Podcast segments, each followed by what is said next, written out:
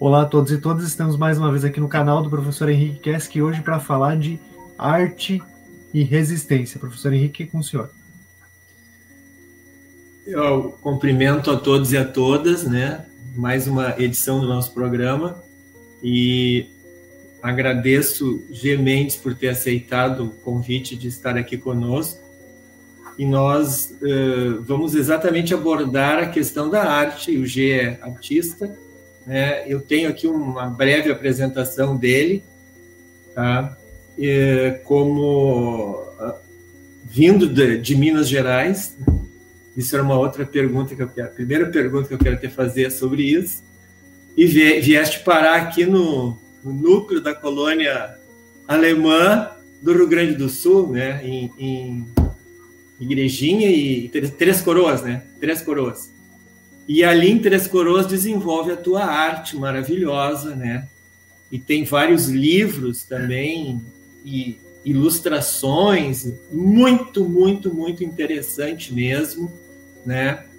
É, com esses desenhos, né? com lugares prováveis e improváveis, e o teu olhar de artista sobre isso, né? Então, muito obrigado por estares aqui conversando conosco no canal. Nossa proposta é esta, de abrir para diversidade de opiniões, para nos opormos a, a esse processo é, é, de silenciamento que, tem, que nós estamos vivendo atualmente no Brasil. A, a nossa proposta, portanto, é de uma proposta existencialista, eu volto a repetir sempre como um humanismo, ou seja, existe no mundo diversidade. Então, nós trazemos para o programa. Ou seja, este outro olhar. Né?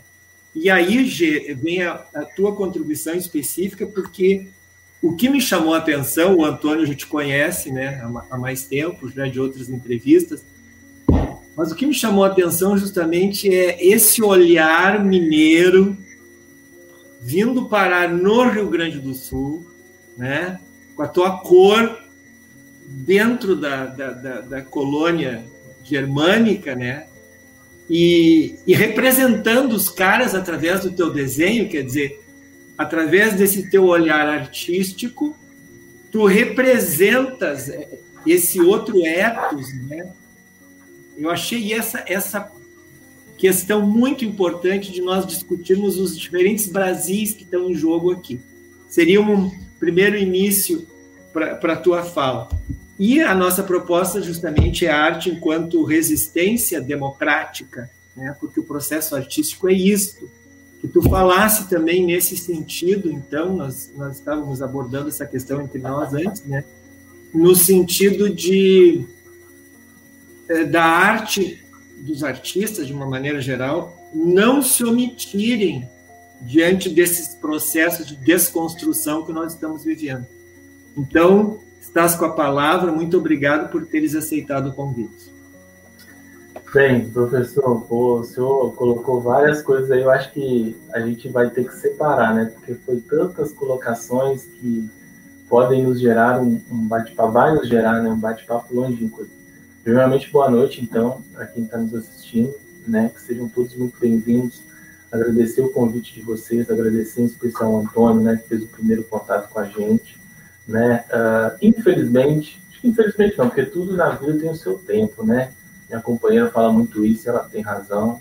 É, não conheci o senhor, vinha conhecer nesses últimos dias aí pesquisando, enfim, achei sensacional também os temas, as abordagens de vocês.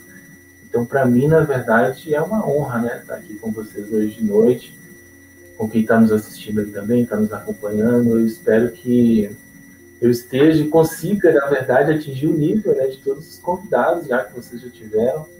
E espero também uh, ter uma conversa prazerosa, gostosa, né, com vocês aí.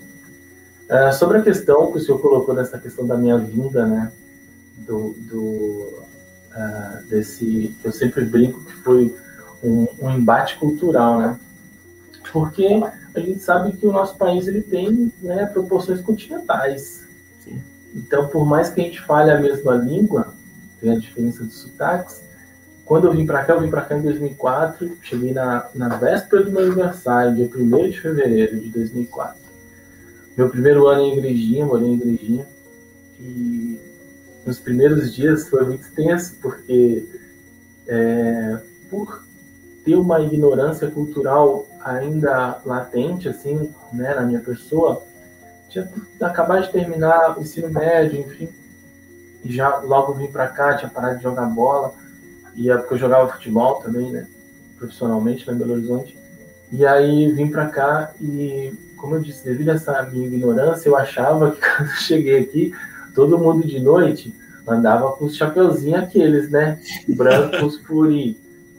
E eu pensava, não posso sair de noite, porque, né, e por, por uma coincidência do destino, o nosso primeiro vizinho, ele ficava nos olhando da porta, da janela. E era uma rua sem saída. Então, tudo aquilo, aqueles primeiros dias, foram, foi, nossa, muito difíceis, assim, para mim conseguir ficar tranquilo e sair. Só que é muito interessante porque, na verdade, como eu disse, é uma ignorância que nós temos, né? Principalmente quando você busca a informação, ou também não busca, no caso, ou o pouco que você tem de informação é de uma rede rasa, né? Por exemplo, lá em Belo Horizonte, por eu né, ser de família humilde, a nossa forma de informação era jornais, né? E a televisão. E a televisão, por mais que era uma capital, não adianta. Tinha vários canais, mas era a Globo que predominava. E eu cresci, né, com esse, essa, essa visão rasa do povo gaúcho, né, de né, todos os homens, né, haver muito homossexual aqui, enfim, e toda essa questão de, ser, de, das pessoas serem bravas, andarem né, com faca e bombacha e bota no dia a dia. Eu achava que no dia a dia eu ia encontrar um monte de gente assim, né, andando de bombacha, com espora na bota, o pessoal né, todo trajado. E eu vim assim com muito medo, assim, e até voltando nesse vizinho, esse vizinho, depois de uns cinco, cinco seis meses, ele levava toda semana pão que a esposa dele fazia. O filho dele, que já era né, pré-adolescente, é, vivia lá em casa depois com os filhos do meu pai, né? Eu vim para cá com meu pai, a convite do meu pai, porque meu pai é engenheiro civil, então ele veio para a construção da esquina e convidou para trabalhar na área da qualidade junto a ele, né? Então, é muito engraçado. E, e, o menino teve os filhos do meu pai como melhores amigos naquele ano. Né? E para vocês verem, e toda semana eles nos presenteavam com um, um, pão que a mulher dele fazia, ia lá, e aí ele conversava com meu pai, e viraram amigos, né? E eu, particularmente, também. Eu vim para cá. para mim, o frio foi muito difícil também de, de lidar, ah, eu ia te né? perguntar isso. É, sabe que eu tive uma alergia nas mãos que os meus dedos inchavam no início do inverno. Aqui vocês chamam de frieira. Lá em Belo Horizonte, frieira é quando dá machucada assim os dedos. O médico que me atendeu, na verdade, falou isso. Né? Não sei se todos vocês têm é, isso como, como padrão. E aí eu tive que tomar um remédio e passar uma pomada. E volta e meia me volta, assim, me dá uns inchaços assim, nas articulações, bem ruim. Só que o meu primeiro ano aqui foi terrível, porque agora eu posso falar, né? A empresa não está aí mais e talvez as pessoas não vão assistir mas a gente tinha uma ligação direta com Belo Horizonte. Eu, é, no escritório onde eu trabalhava, junto com os engenheiros, a gente tinha um telefone onde você discava um, um código e aí podia discar o número de Belo Horizonte e falar direto com eles lá, né? E eu ligava muito para minha família. E aí no inverno, eu sempre esperava todos os engenheiros saírem da sala, eu ia lá para dentro, pegava o telefone e ia banheiro, gente. Eu ficava em cima do vaso, ligando para minha mãe, falando para ela, mãe do céu, e marcou muito um dia que estava, eu acho que, sei lá, 5 graus, eu não lembro quanto é que estava. E minha mãe virou para mim e falou assim: Ah, meu filho, tá muito frio aí? Eu falei assim: Ah, mãe, para não preocupar ela, né? Porque eu sou caçula de, dois, de três irmãos. Eu tenho um irmão e irmã. E aí eu falei para ela: eu falei assim, Não, mãe, tá, né, tá frio aqui, mas. Aí fiquei na dúvida. Eu falei assim: Perguntar pra minha mãe quanto que tá lá. Eu falei assim: Mãe, mas tá frio aí dela, meu filho aqui tá frio demais. Nossa, sei como é que eu tô conseguindo trabalhar. Daí eu falei assim, é mesmo, mãe? Mas, ô mãe, quantos graus estão aí? Ai, meu filho, estão uns 18, 17, mas só com a sensação uns 15. Daí eu pensei comigo, nossa, eu falo pra ela que tá assim, com sensação de zero, minha mãe vai tipo, fazer igual o Fred Krueger, vai sair pelo telefone e puxar pro Belo Horizonte para fazer eu voltar. E esse foi o caso que ficou, porque eu pensei assim, nossa, meu Deus do céu, eu quero voltar para Belo Horizonte. Então foi bem engraçado, o frio foi bem difícil, assim, para mim, principalmente para desenhar, para escrever, enfim. Então, no meu primeiro ano aqui, eu tive essa dificuldade. Mas a questão cultural, aos poucos, uh, eu fui me adaptando muito fácil, porque eu acho que até pelo meu jeito, por mais que eu sempre morei em Belo Horizonte, eu sempre tive um fascínio, assim, pelo interior. E, enfim, como todo bom mineiro, né, a gente é tranquilo, então eu fui me adaptando aos poucos. Eu até digo que até hoje, assim, tem coisas que eu aprendo, né, com as pessoas daqui, meus amigos e amigas, enfim. E no meu primeiro ano aqui, eu já decidi ficar aqui, né? Eu já vi uma, uma, um norte, assim, na questão calçadista, né? Aliando essa questão artística, né? Como eu já desenhava. E aí na produção e desenvolvimento, né? Design de produto. Então, no meu primeiro ano, eu lembro que eu fui para Belo Horizonte, em, em dezembro de 2004, e falei para minha mãe, né? Falei assim, ah, mãe, eu vou voltar e vou ficar lá né? Tive uma, tive uma, uma namorada aqui, uma companheira aqui que, que devo muito até a família dela, né? Eles foram super solícitos comigo, me, me acolheram, né? Aqui. E aí eu voltei e não saí mais. Eu gostei muito, eu senti muitas, muitas semelhanças em pequenas coisas assim que sabe quando uh, você se descobre, sabe? Você é tipo, ah, eu acho que aqui é meu lugar. Então, relembrando também, principalmente essa questão da minha família, do, do patriarcado maluco, né? Do, do homem provedor, do machismo, e várias coisas eu não concordava desde criança, desde adolescente. Eu acho que vindo para cá, é, e vendo isso também, obviamente, mas vindo para cá e, e, e, vamos dizer assim, tocando a vida sozinho, é, eu não, aqui, né, eu tenho muito mais voz, aqui eu posso né, desenvolver todo o meu pensar né, de uma forma mais tranquila e não ter esse embate direto familiar. Né? Então, foi, foi bem difícil assim no início, mas eu devo muito aos meus amigos, né, que até hoje são meus amigos, as pessoas que passaram pela minha caminhada, né? E principalmente as ruins também, né? Porque as ruins também ensinam um monte pra gente. Então... E o então desenho, tá, a, primeira forma foi assim, uma atividade industrial de, de, e depois tu pegou a parte artística, como é que aconteceu isso?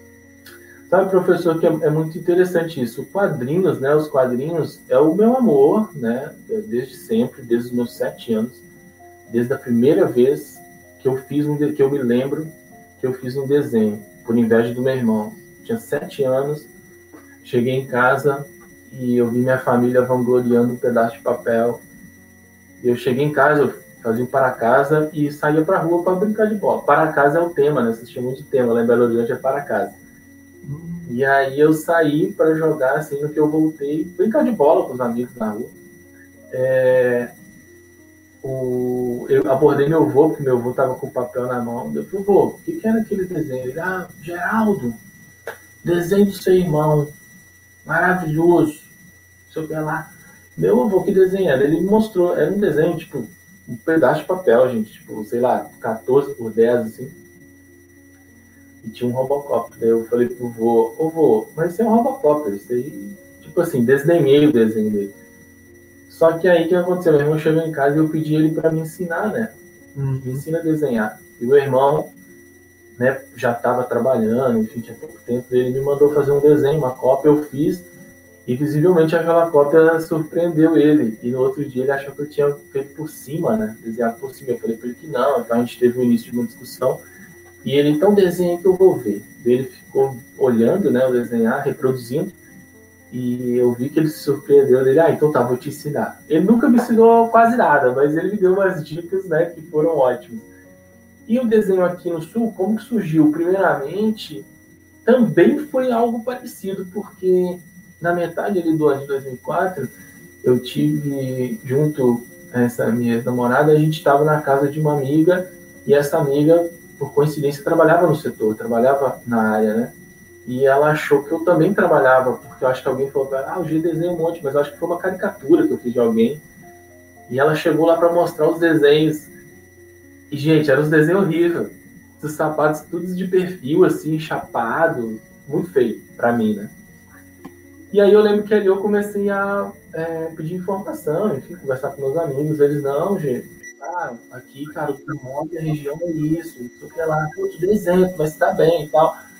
Eu já gostava de moda também, e aí a gente foi por aí. Só que aí eu vi que a paixão da gente não tem, né? Ela sempre fala mais alto. Vai chegar um momento que. E aí eu comecei a buscar linhas de pensamento que eu pudesse exercer o que eu realmente amava, assim. Então, por exemplo, eu trabalhei 2005 e 2006 eu trabalhei no Instinto, eu não sei se tem mais, acho que não, o RS 115. Não sei se o Antônio talvez conheça, mas era um jornal de igrejinha de uma vinculação bem grande, assim. Conheço, mas eu não tenho certeza de dizer para ti se ele está ativo ou não, tá? É, é, então com a Giza, grande Giza, uma editora sensacional, era dona do jornal, e eu comecei ali uh, a trabalhar as charges. Eu tinha dois personagens, duas tirinhas, que era a Família BH, que já era esse meu embate do, do, do Sudeste com o Sul, né? Como se toda a minha família tivesse vindo para cá e a gente tivesse esses, esses embates culturais, né? E um outro personagem que era um samurai errante. Ambas de comédia, assim, as tirinhas. Então eu comecei a ver essas as maneiras de tipo trazer essa minha paixão. E aí com isso no decorrer do, do, dos anos, aí eu fui conseguindo mais um aporte financeiro, uma, uma estabilidade, né, financeira.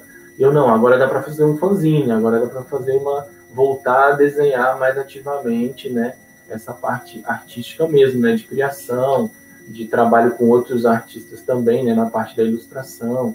Então, assim, uh, eu fui voltando e hoje pretendo também é, ficar só na parte artística, né? Sair um pouco do ramo calçadista, enfim, e trabalhar só com isso. Só que a gente sabe que a gente está num país onde a valorização para essa área é muito baixa. Então, você tem que, por exemplo, hoje, na minha área, é um, uma parte grande, assim, é trabalhar para fora do país, né? Então, é o que eu estou buscando hoje, né, com todo o material que eu estou não só produzindo, mas também tendo todo um histórico para poder fazer, da, alçar esses voos né, para fora do país. Meu irmão, de certa forma, já vive o mesmo processo, né, mas ele teve que deixar de ser artista plástico e para enfrentar essa situação ele, ele faz design industrial, ele registra marcas e patentes. Se transformou num empresário até de bastante sucesso, né? de êxito financeiro na área, mas na verdade a paixão dele é a arte.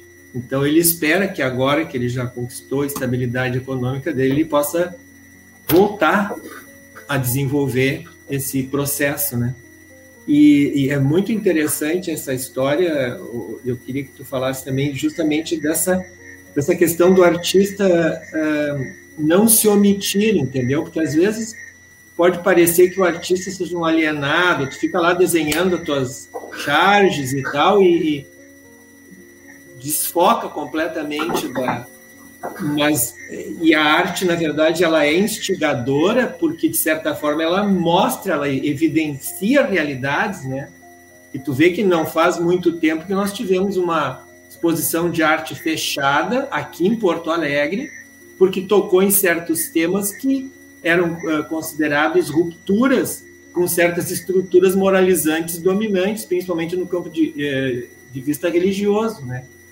Então, essa arte engajada, ela realmente incomoda. É, professor, a gente, eu preciso fazer uh, um ponderamento aqui no sentido seguinte: uh, nós, como homens héteros, né, nesse país, a gente precisa passar né, por uma desconstrução ou né, barra construção. Porque tem a questão da desconstrução, porque você já está né, constituído, construído como ser humano, como né, homem pensante na sociedade que você vive. E eu gosto de falar da construção, por quê? Porque primeiro vem a desconstrução, aí depois vem a construção, porque você vai construindo e galgando a cada dia de acordo com as pessoas que você se relaciona, que você consome, etc.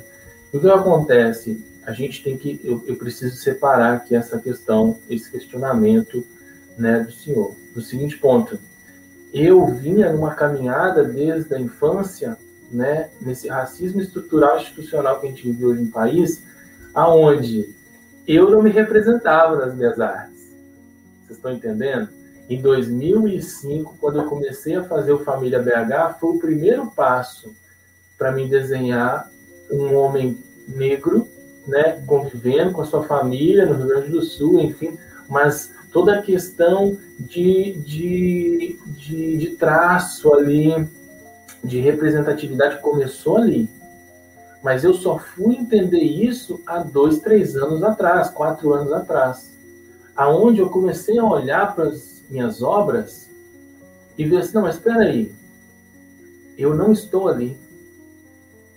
Vocês estão me entendendo? Eu não estou ali. O personagem principal, o coadjuvante, o, o, o, todo, todo o staff ali, eu não estou ali. Eu não estou ali de forma alguma.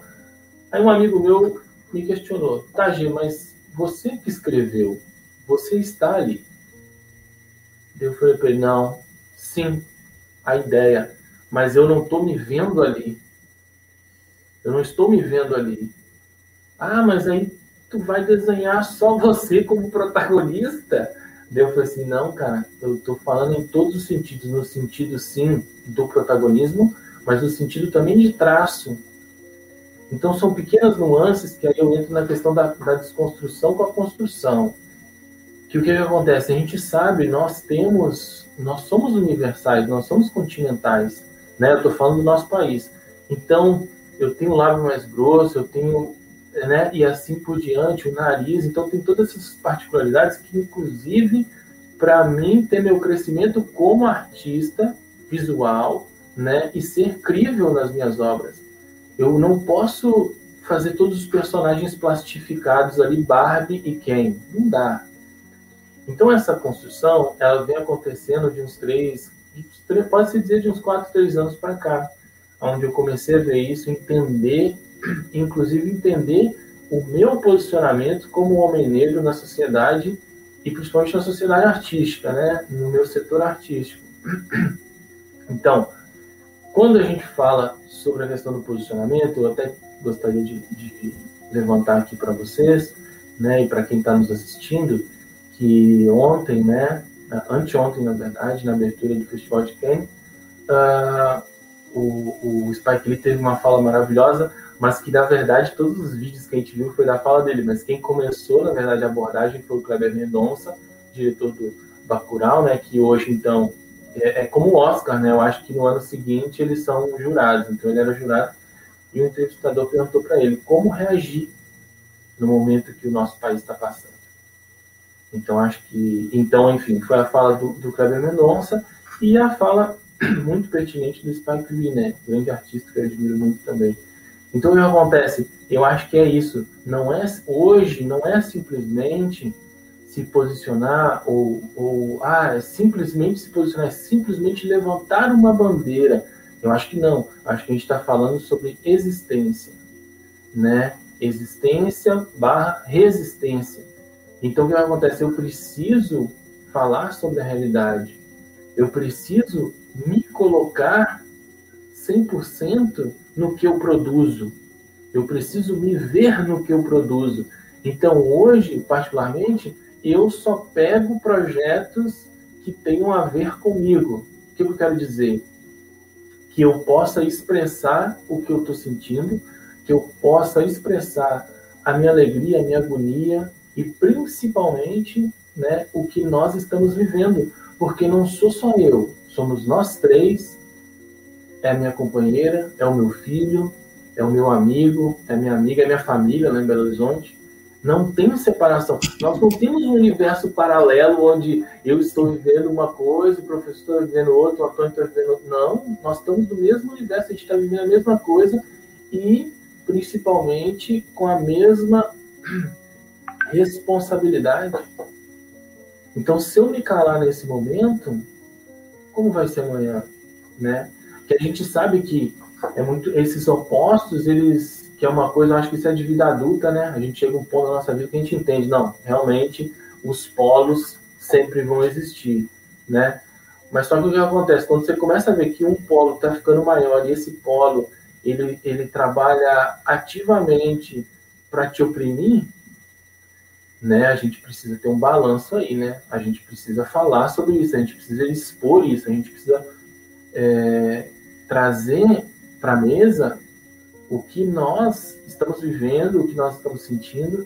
Então, esse meu aporte, é, ele nasceu daí então, e hoje é, eu acho primordial a gente falar sobre isso, se posicionar, porque é uma coisa que está escancarada, que atinge a todos nós e vai nos levar para um obscurantismo que eu não sei se tem volta.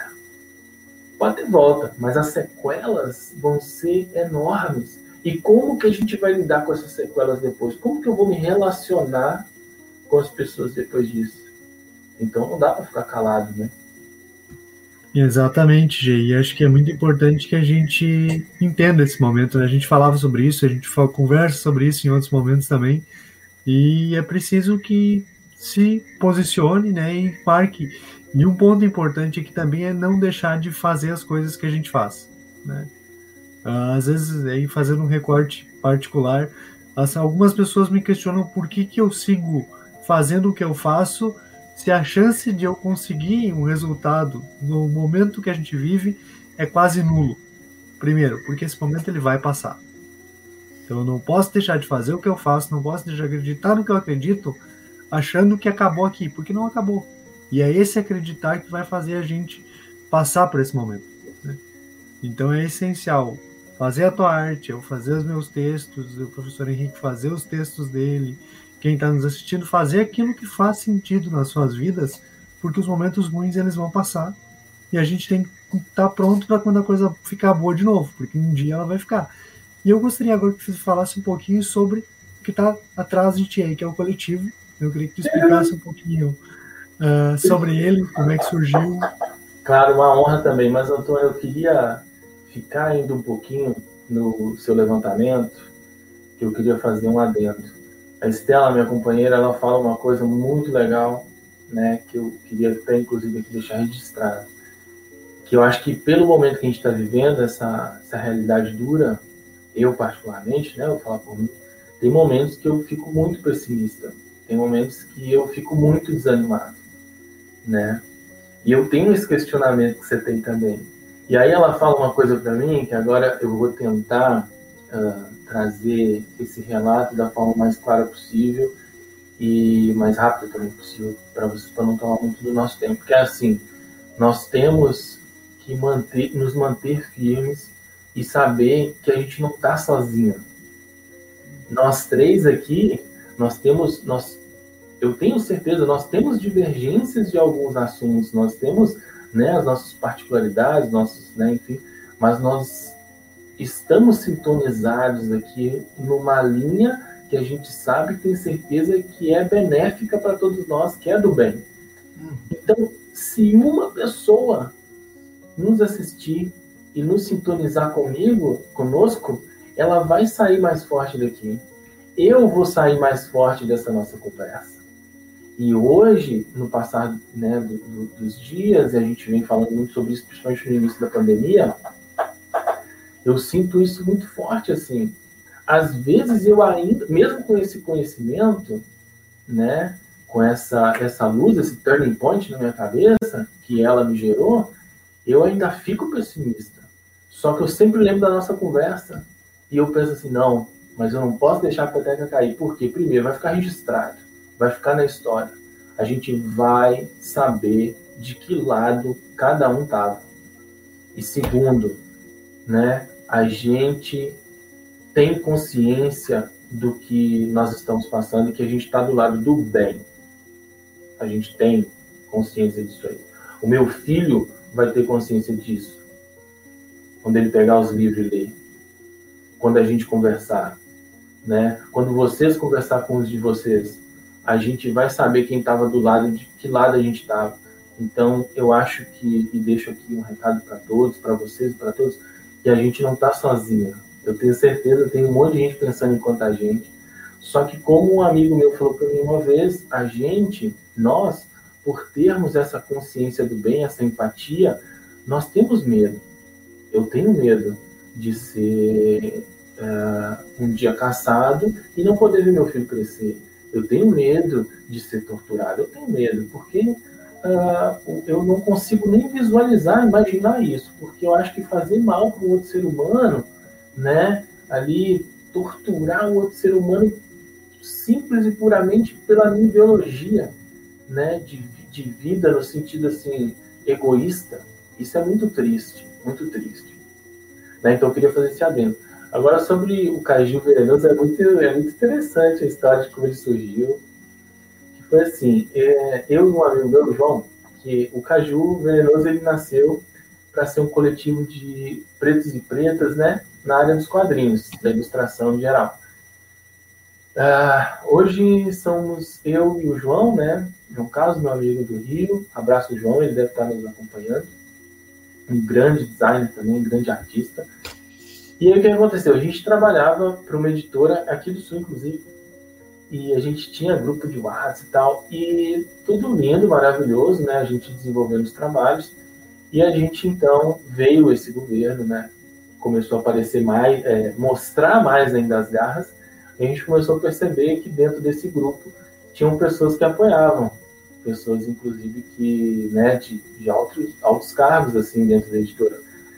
E a gente começou a colocar o nosso ponto de vista e tentar fazer um diálogo uh, não agressivo, né, dentro do grupo, enfim. E o que, que aconteceu? Acabou se gerando um ruído né, na comunicação e, inclusive, toda um ambi uma ambientação né, de narrativa, toda uma narrativa de que é engraçado, eu tenho que rir, de que nós estávamos, na verdade, tentando instaurar um comunismo ou uma ditadura comunista, né, dentro do grupo com os outros artistas. E aí que eu abro um parênteses para vocês entenderem o contexto. Nós estávamos apenas apenas falando sobre a, o reconhecimento, né, eh, financeiro e jurídico, enfim, né, do nosso trabalho para com essa editora. A gente estava falando sobre, uh, como nós estamos conversando aqui, de estudar e ler, né, pessoas que realmente entendem de determinados assuntos. Para vocês terem uma ideia, surgiu um dia um diálogo de que o Capitão América foi criado é, que era, comun, era comunista e que é, o nazismo era de direita. E aí eu fui questionei e a pessoa foi me disse que existiam livros comprovando. E eu falei para a pessoa, não, mas eu tenho, eu tenho, eu assisti um documentário, né? Eu tenho um livro falando sobre a criação desses personagens, inclusive é uma autobiografia do Stan Lee. Não, mas existe um livro que comprova. Eu, tá, você pode mostrar esse livro? Ah, mas só tem em inglês. Não, mas eu, eu leio inglês. Ah, mas não foi nunca publicado aqui. Então fecha a parede, só para vocês entenderem o contexto. E o que aconteceu? Numa dessas conversas, uh, surgiu um termo no grupo de que nós éramos venenosos, que a gente estava querendo né, instaurar essa ditadura comunista no grupo de artistas. E o que aconteceu? Nós saímos né, desse, desse grupo e um dia conversando com, com o João, né, que agora a gente já faz dois anos e meio, nós, né, grandes amigos, ele lá no Rio, eu aqui, a gente sempre se fala, tem alguns projetos ainda acontecendo. Eu falei para ele, cara, nós somos venenosos, cara, a gente tem que criar um grupo nosso. E assim nasceu o Kaiju, né, que é o nosso monstrinho aí venenoso, estúdio, dessa, dessa brincadeira. Então, tudo isso que eu falei antes para vocês, esse, dessa necessidade de me ver representado nos materiais literários, né, nos quadrinhos, enfim, surgiu aí de um anseio dele também, que a gente parou para pensar, tá, mas uh, que autores negros a gente está lendo? Que autoras negras a gente está lendo? Uh, pô, mas eu tenho amigos desenhistas, né, artistas negros, qual o meu, meu, meu círculo de amizades, né, mesmo hoje, falando não próximo, mas enfim, dentro da internet, o que, que eu estou consumindo? Então, nasceu daí, né? E hoje a gente, então, tem, teve o nosso primeiro projeto lançado esse ano, com o apoio uh, da Lealdir Blanc, né, aqui da cidade de Três Coroas, que foi o Incríveis Aventuras da Cidade Verde, feito por mim e por você, que é contando exatamente as, a, essas minhas aventuras, né? Aqui no Sul, toda essa questão cultural, né?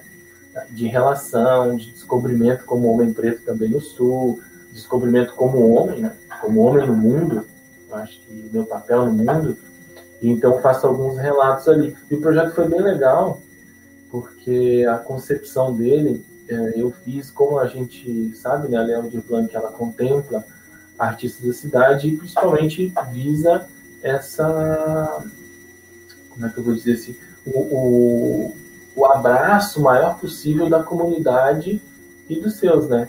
E aí eu concebi esse projeto com algumas páginas em branco para que o leitor, né, a gente, eu tive um cuidado para ter é, essa mostragem da cidade, alguns pontos turísticos, enfim, porque Três Coroas é, não é cidade verde à toa, né?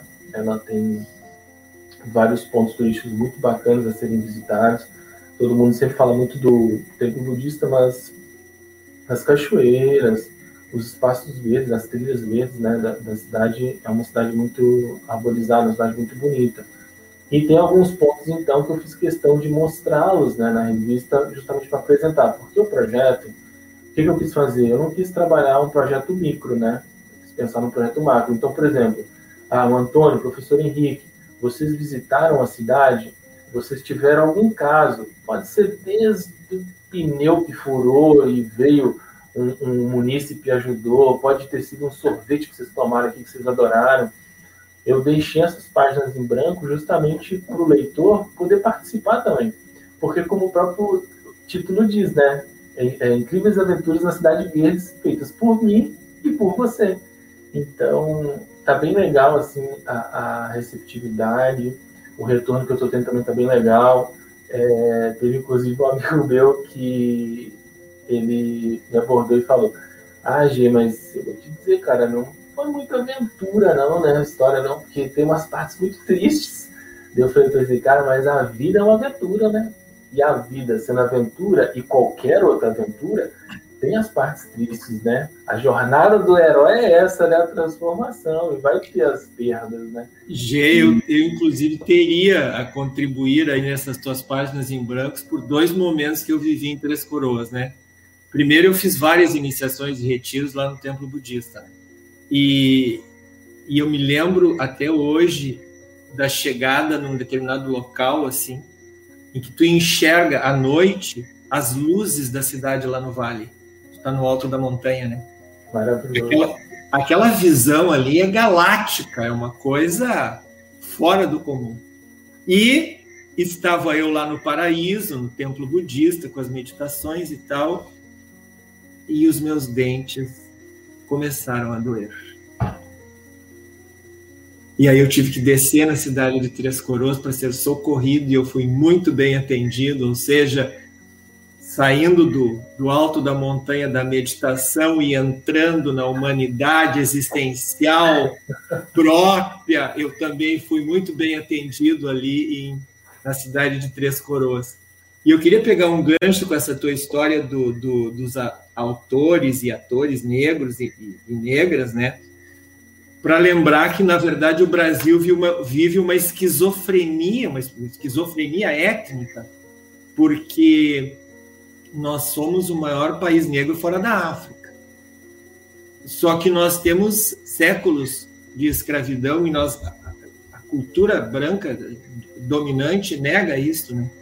Então, é, se fala da contribuição do negro como se ela fosse uma coisa histórica e não fosse presente agora, atuante, nesse momento, como nós já entrevistamos a professora aqui da causa indígena, ah, não, a formação do, do indígena, quer dizer, o indígena não existe hoje, existe, a contribuição está justamente aí, está dada, ela é contemporânea, e, e nós não podemos, de maneira nenhuma, uh, retirar, por exemplo, o crescimento econômico do Brasil da contribuição negra, de forma nenhuma, porque o primeiro trabalhador deste país, o primeiro a gerar riqueza neste país, foi o negro. E é este que continua ainda sendo, de certa forma, na sua imensa maioria, alijado da, de uma participação maior. Então é importante ressaltar esse teu trabalho e daí a ideia da arte como resistência de mostrar exatamente isso, né? E, e é claro que essas coisas que te disseram é tudo falta da mais absurda desinformação, né? Porque chegar o nome do partido nazista é Nacional Socialismo.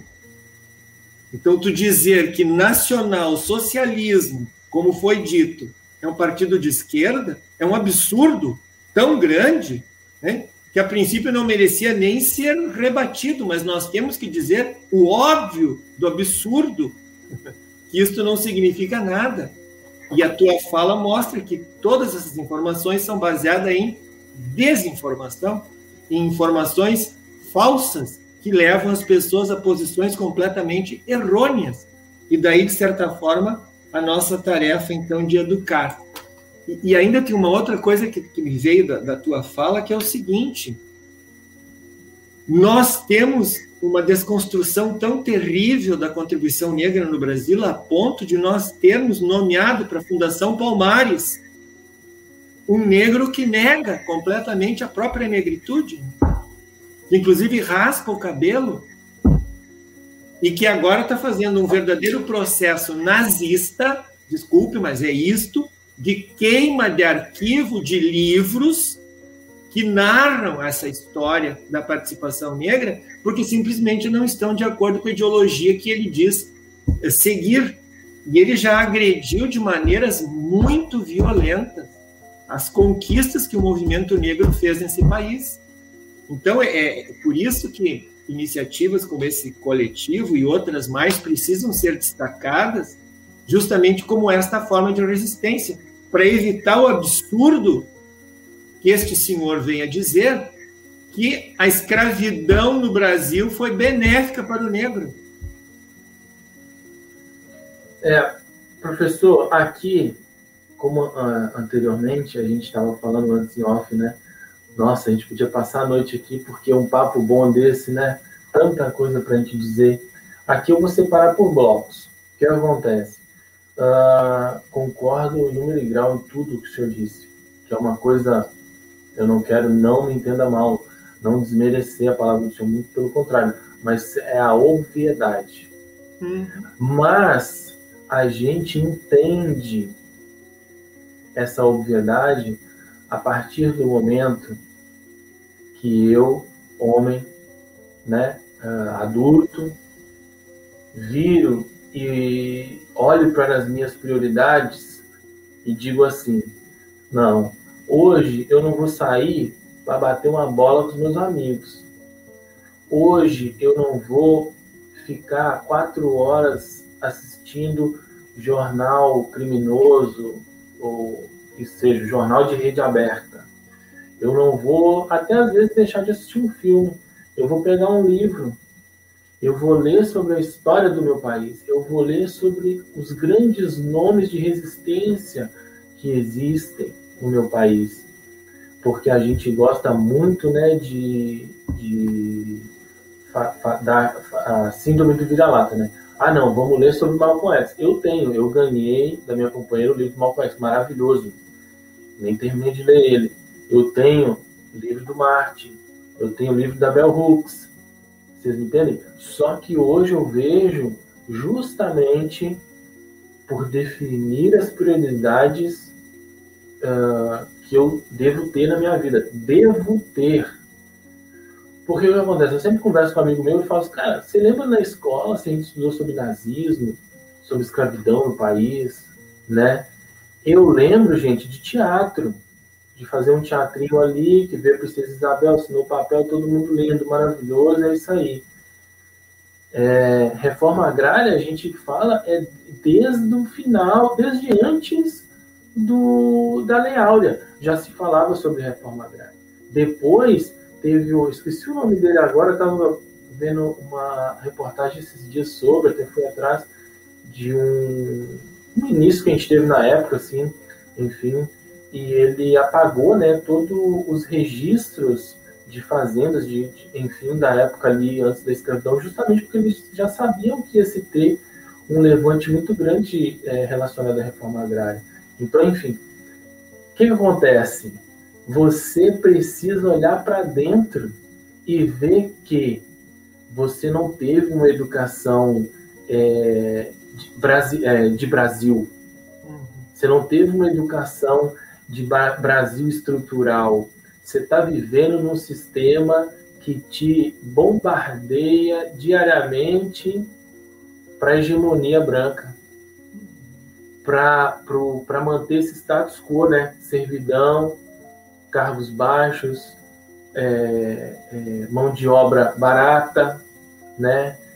É, e aí, aqui eu não quero abordar, mas enfim, tem uma questão religiosa aí por trás também, que a pobreza vai te fazer ir para o céu, que não sei o que lá. Então, o que acontece? Tem toda uma educação de base que a gente não se tem pelo Estado. Agora, vamos trazer para a nossa realidade, né? Que o que acontece?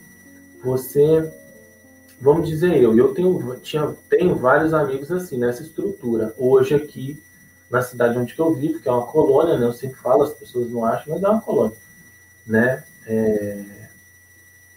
Como homem negro, a gente vê que existe esse inconsciente, né? Do, do homem negro como um estereótipo, que eu, né, a gente sabe do que, que eu estou falando, aonde, às vezes, até as relações né, são, são explícitas nas relações onde é se tratado como um troféu, né, e vice-versa. Então, o que, que acontece?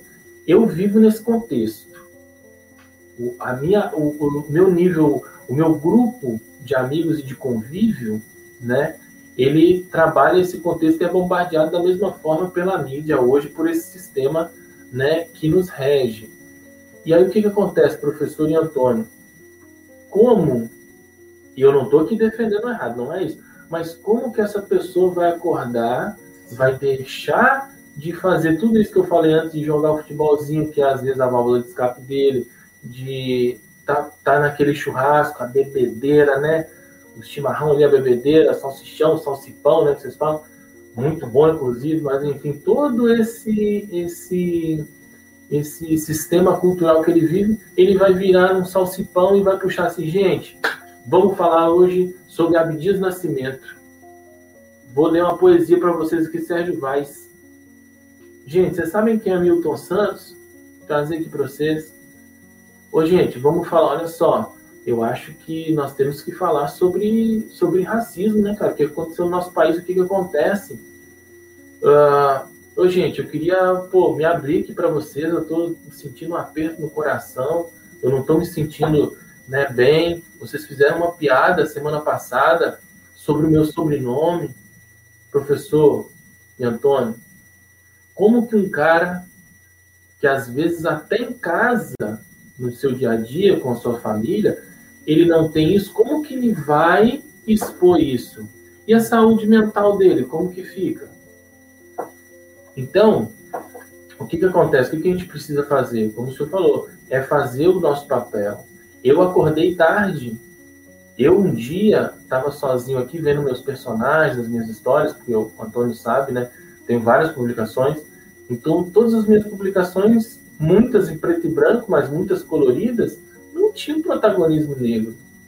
E eu não estou dizendo aqui que todos os meus heróis têm que ser negros, não é isso. Mas, assim, durante 15 anos da minha vida, né, que eu estou ativamente publicando mais, enfim, era sempre uma hegemonia branca, assim, e ao mesmo tempo um apagamento.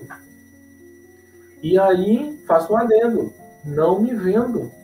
Hoje eu não vejo os meus trabalhos passados, eu não, não vejo, entendeu? Só que eu né, tenho que valorizá-los porque é a minha história. E, inclusive, olhar para eles e ver que, não, não quero fazer isso mais, não faço isso mais, entende? Porque aqui, nesses 15 anos, eu estava contribuindo para esse sistema hegemônico higienista. Vocês estão entendendo? Então, assim, e isso, gente, é...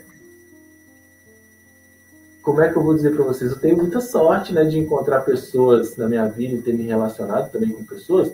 E hoje também, né, ter a minha companheira Estela, que a gente fala abertamente sobre isso, poder, inclusive, falar sobre isso abertamente. E é o que eu vejo que nós, no nosso país, infelizmente, não temos.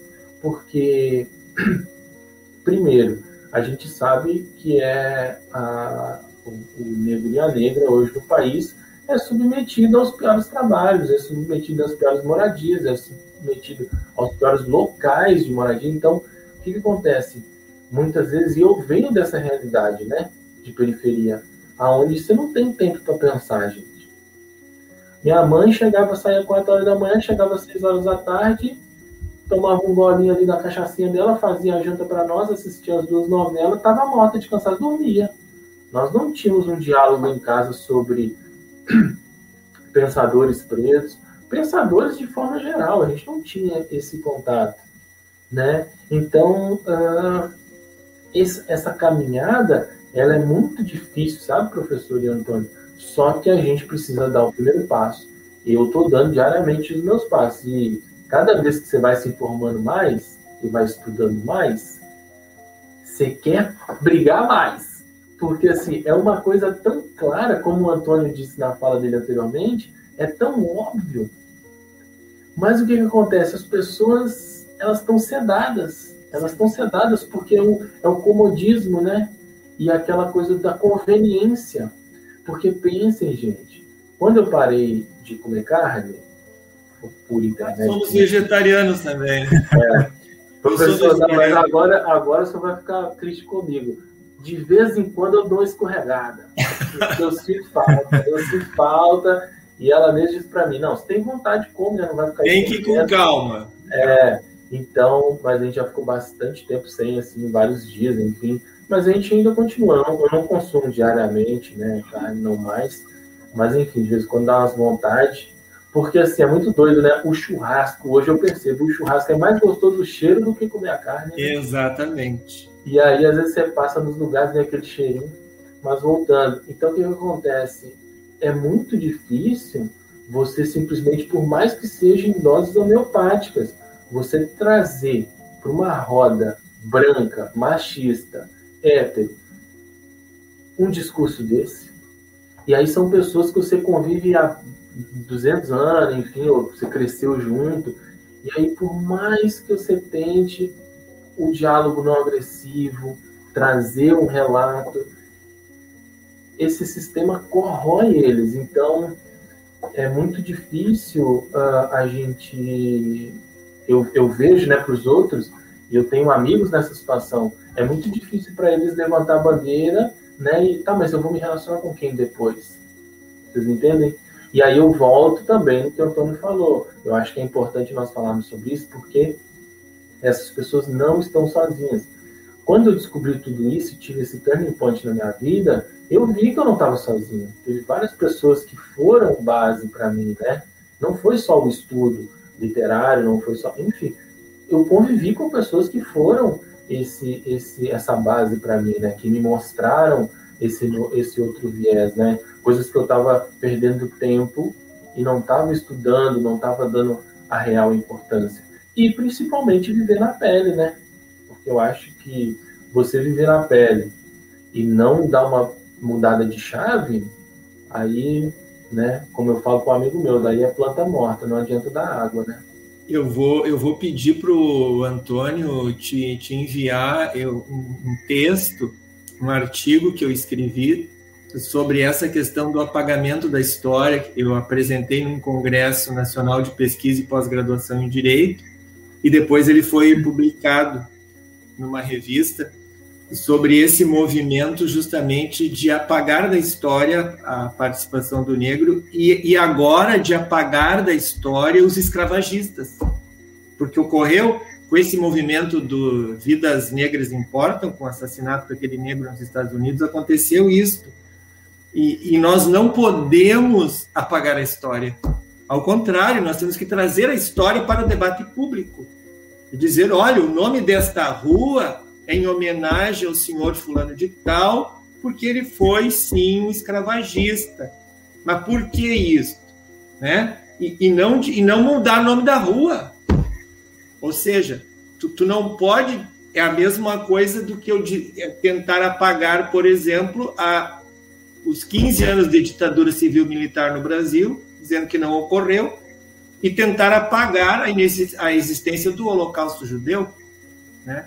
Então, a, a, memória e o recurso à história, eles devem ser permanentes. Mas o, o Antônio tu teria outra coisa para pedir para o nosso convidado de hoje, para mostrar uma parte do trabalho dele, não tem? Tu tens tem. aí contigo, Gê? Tem. É, só, só complementando a tua fala, Gê, tu diz que as pessoas estão anestesiadas, né? Mas eu acho que elas estão é, cansadas. Porque imagina, a tua própria fala, tu sai 4 horas da manhã de casa e volta às 6 da tarde. É impossível que sobre tempo e disposição para fazer qualquer reflexão que seja, que não seja sentar no sofá e descansar. E isso também é reflexo dessa construção social que a gente vive, onde se explora as pessoas por muito pouco, né? nem falando só de salário, mas de pouco de tudo, para que elas cheguem num momento que elas não consigam fazer nada. Né? E antes de tu mostrar o que tu vai mostrar, Uh, eu já conheço o G há algum tempo, né? A gente já tem trabalho juntos no jornal e tal. E eu vou mostrar uma coisa aqui que é a obra do G. Vai parecer virado, mas. Cara, eu tenho uma honra enorme. Que são meus cachorrinhos que estão no meu braço, que foi o G que desenhou. E eu posso estar fazendo um, um mau julgamento aqui, uma lembrança, mas eu não lembro de ter feito, desenvolvido um trabalho onde né, a pessoa tatuou. Porque é uma coisa muito séria, né? A lembrança, a, a marca na pele, né? Enfim, eu tenho algumas tatuagens também, todas têm um significado. Eu fiquei, cara, quando você fez o convite, eu fiquei bem preocupado, porque eu pensei assim, nossa, né?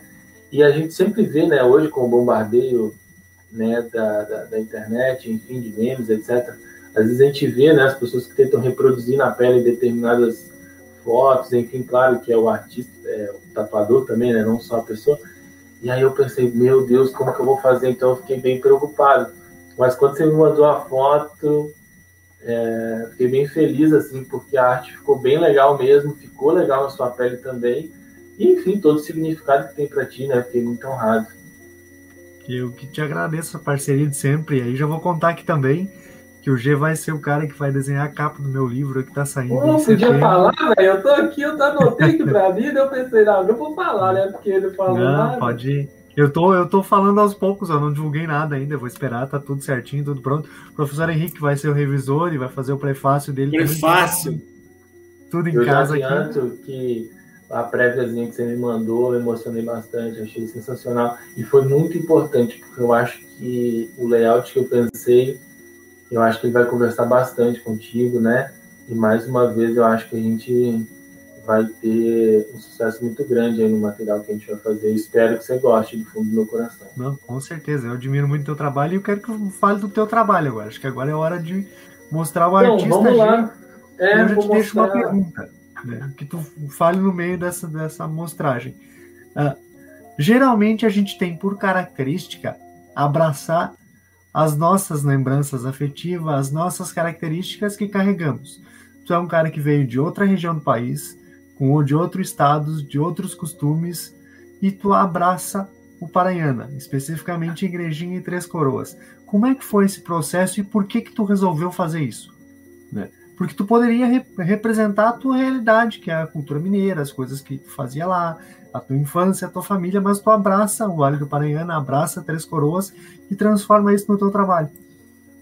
Então, uh, eu vou responder primeiro, depois eu mostro a revista, porque eu não consigo fazer duas coisas ao mesmo tempo. E você tocou num ponto, pô, ponto forte, um ponto do coração. Porque acontece? Como eu estava falando antes para vocês, eu, eu acho que eu, em vidas passadas, fui um fazendeiro, ou eu não sei, fui dono de terra, eu não sei, mas no interior, porque eu sempre gostei muito, fui muito fascinado. Morando em Belo Horizonte, eu tive muito poucas visitas ao interior de Minas. Mas uh, quando eu vim para cá, foi muito tranquilo para mim. Eu acho que também tem um pouco do ego, porque quando eu vim, eu fui material de exportação, né? Então, tinha o Black, Negão, estava né, bem mais corado, jogava bola. Então, né, o pessoal sempre vinha, queria conversar comigo, queria, né? Então, teve essa facilidade. Mas o que acontece? Sobre essa questão do, da abordagem, eu me sinto hoje um mineirucho. Ó, já plantei árvore aqui, já fiz menino, já escrevi livro, que, que falta mais?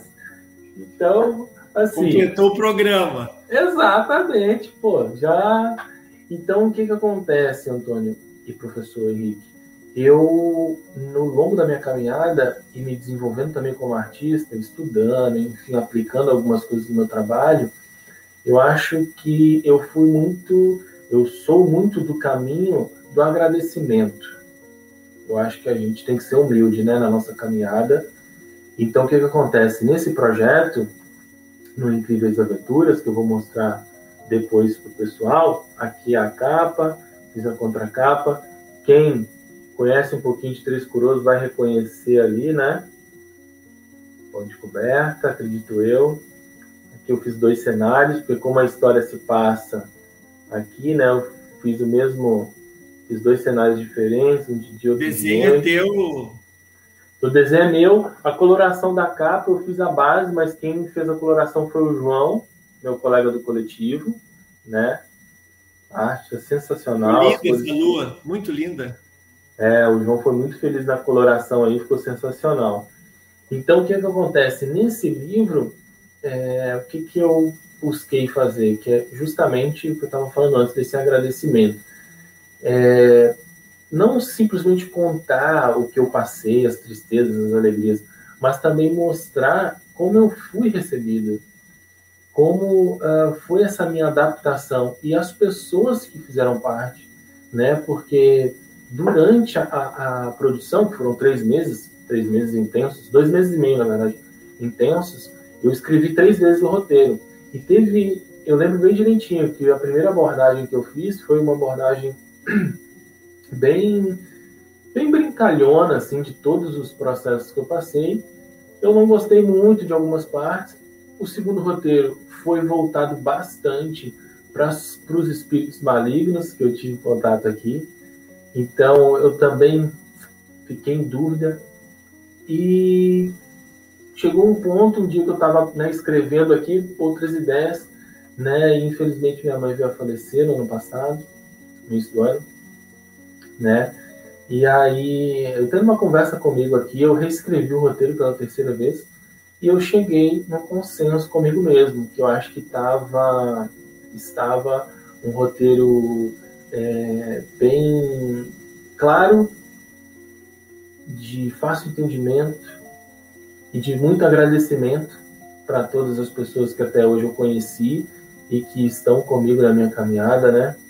Hoje eu posso dizer vocês dois, porque como eu estava falando antes, a gente tem essa linha de ligação, então eu vou estar daqui para frente ligado com vocês, e essas pessoas que passaram por mim. Então, por exemplo, por mais que hoje eu esteja com a minha companheira, né, eu fiz questão de mostrar a primeira pessoa que eu me relacionei, né, aqui no Sul, a família que me acolheu, né, nós tínhamos as nossas divergências, mas eu não posso esquecer né, e salientar de que eles foram muito legais comigo, né, eles confiaram numa pessoa que estava vindo de outro estado, que eles não sabiam de onde estava vindo, né, as pessoas é, que, assim, é, para ser breve, que me fizeram ser quem eu sou, né, teve um momento que eu queria abordar muitas pessoas que me fizeram mal, mas eu acho que tiraria espaço de, de coisas sensacionais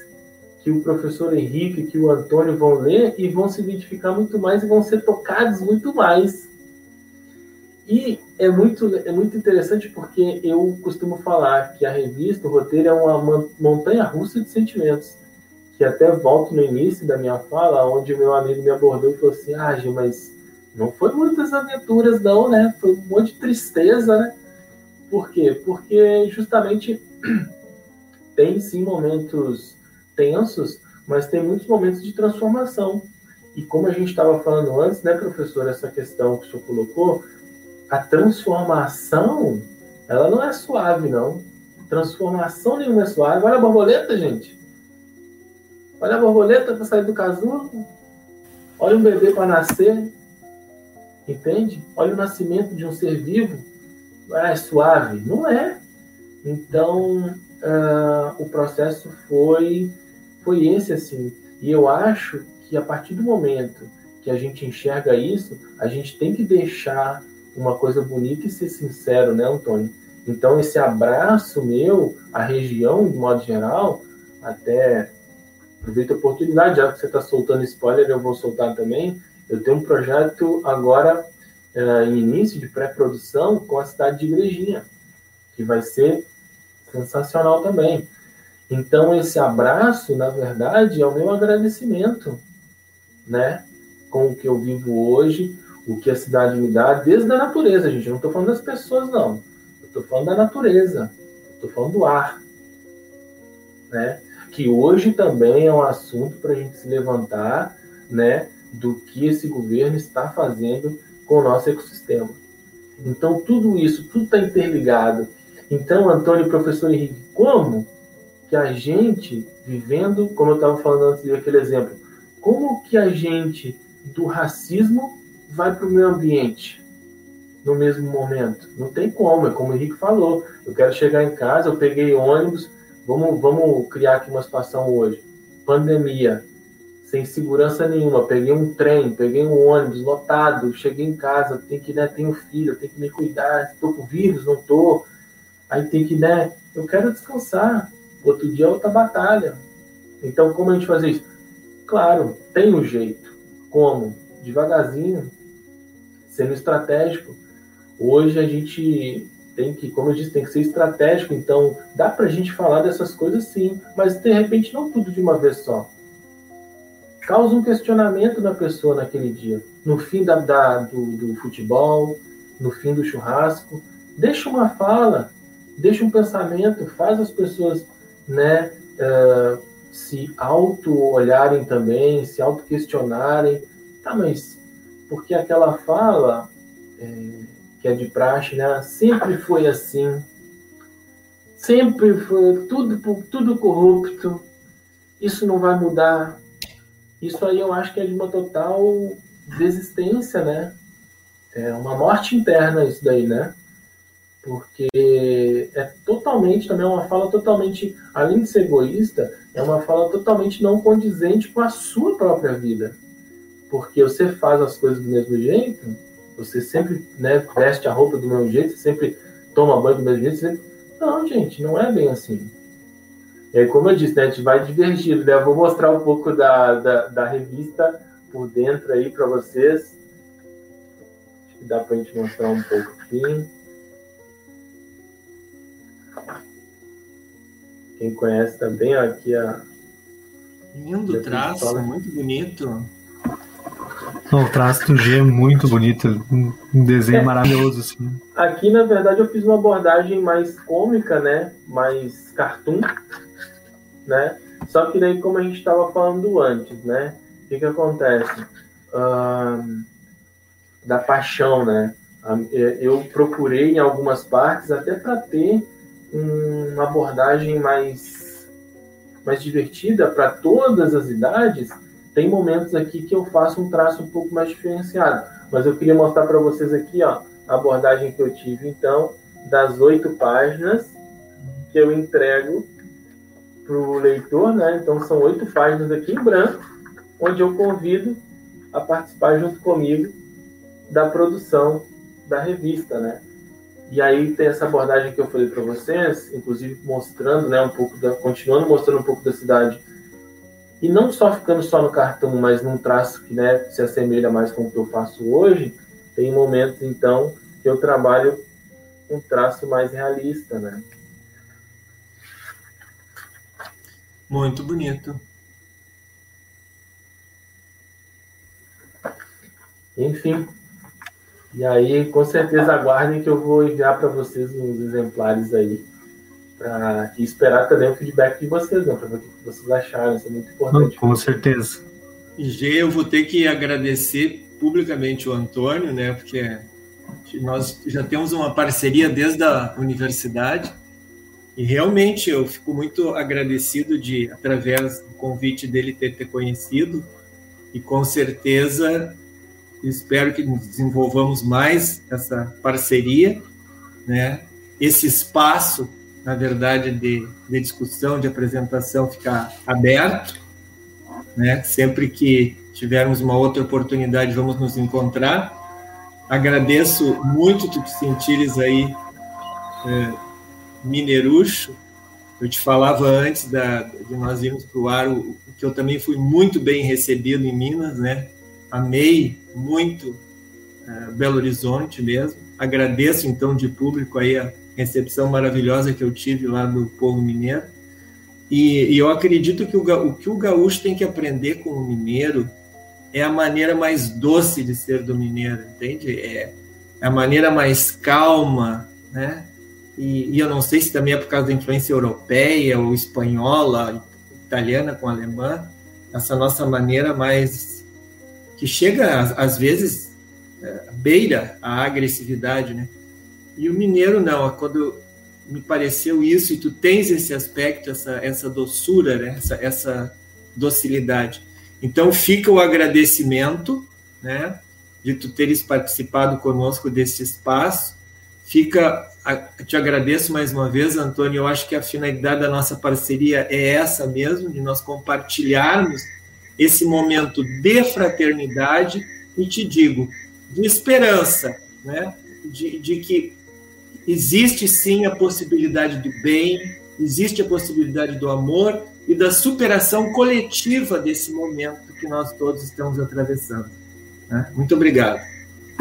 Sem dúvida, eu quero agradecer ao G também, mais uma vez que a gente pôde conversar, pôde trocar uma ideia, e é um cara que eu admiro muito, não é só porque está aqui, sempre que posso indico ele, falo dele, eu acho que a gente tem que valorizar as pessoas que estão próximas da gente, que fazem sentido nas nossas vidas, e foi assim desde que a gente se, se falou a primeira vez, um cara muito talentoso, um ser humano muito incrível, né?